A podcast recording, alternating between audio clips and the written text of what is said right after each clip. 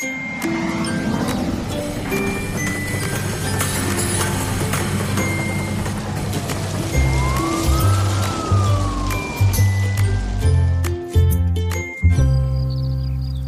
Bernie.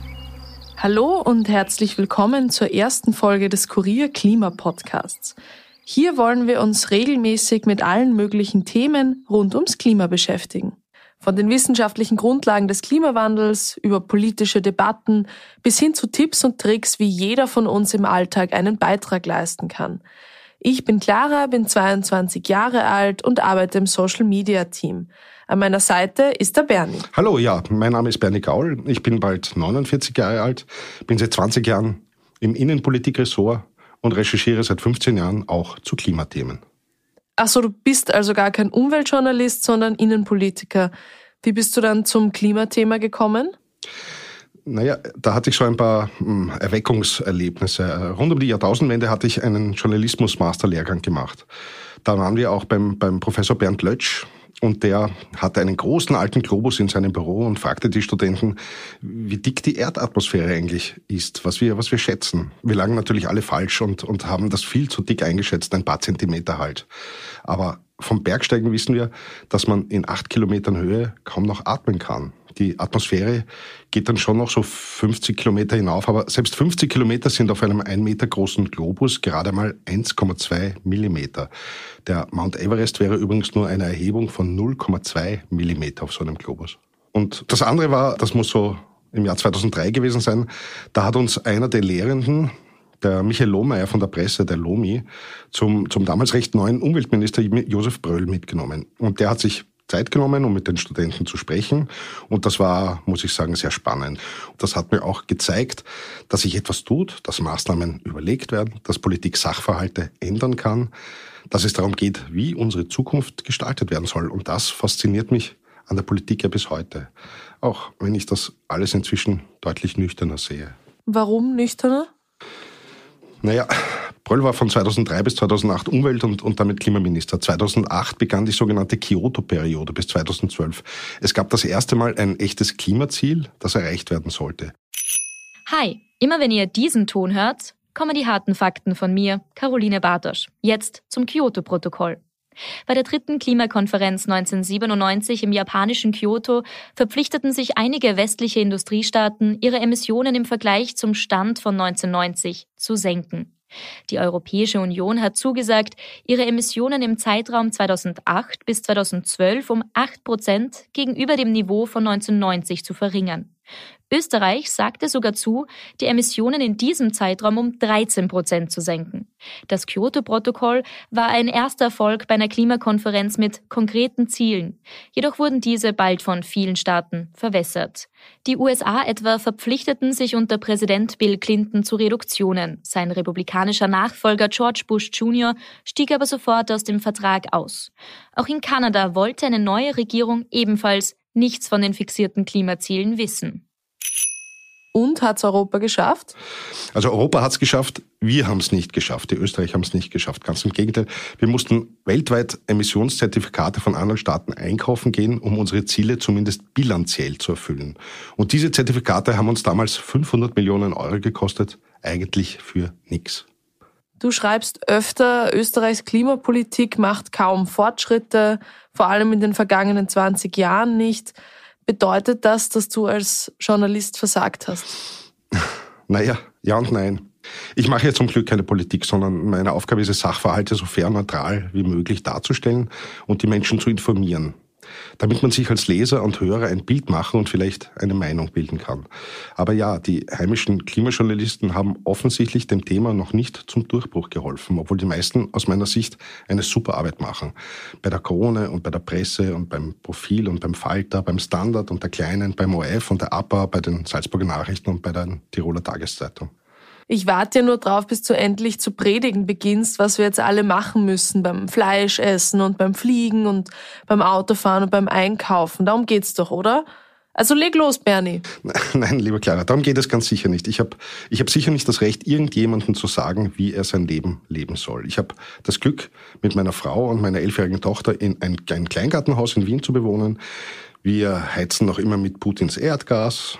Wir haben einen Golf, den ich mit Erdöl aus Kasachstan bedanke. Ich esse Fleisch, wenn auch wenig. Und ich fliege im Sommer auch gern mal nach Spanien. Also ich bin kein Politiker, ich bin kein Aktivist und ich habe mich auch noch nie irgendwo angeklebt, höchstens als Kind mal, unabsichtlich. Ja, aber wie passt das dann überhaupt zusammen? Naja, wir hatten kürzlich zum Beispiel einen, einen, den Elektriker bei uns, der das Dach inspiziert hat wegen einer Photovoltaikanlage. Und dann wollen wir eine Luftwärmepumpe einbauen und die Gasheizung äh, raushauen und, und dann wollen wir ein Elektroauto, aber, aber um ehrlich zu sein, habe ich keine Ahnung, wie ich das alles jemals finanzieren soll. Und da, da geht es mir wohl wie den allermeisten Menschen in Österreich, die vor ähnlichen Problemen stehen. Und das, das regt mich also wahnsinnig auf, dass der Großteil der Menschen schon weiß, dass die Klimakrise zu einem Megaproblem wird, dass alles, was CO2 verursacht, immer teurer werden wird, egal was die Politiker so erzählen, und die Menschen etwas hilflos und ratlos zurückgelassen werden. Apropos Clara, wie lebst du klimatechnisch? Also ich wohne noch in einer WG. In unserer WG haben wir eine Gasheizung. Ich lebe zwar vegan, habe aber auch Urlaubsziele, die ich öfter anfliege. Ich habe sowohl den Auto- als auch den Motorradführerschein und fahre auch sehr gerne, weil es mir Spaß macht. Also eigentlich auch nicht viel besser als du. Aber was kann man als Einzelperson überhaupt tun? Wird das jetzt alles schiefgehen mit dem Klimaschutz? Was glaubst du, was passieren wird? Tja, also meine Glaskugel ist offenbar gerade im Geschirrspüler und, und als Prophet tauge ich auch nicht. Das ist schon ziemlich schwer zu beantworten. Ich sehe viele Anzeichen, dass die grundsätzlich positive Stimmung für Klimaschutz in den kommenden Jahren kippen könnte.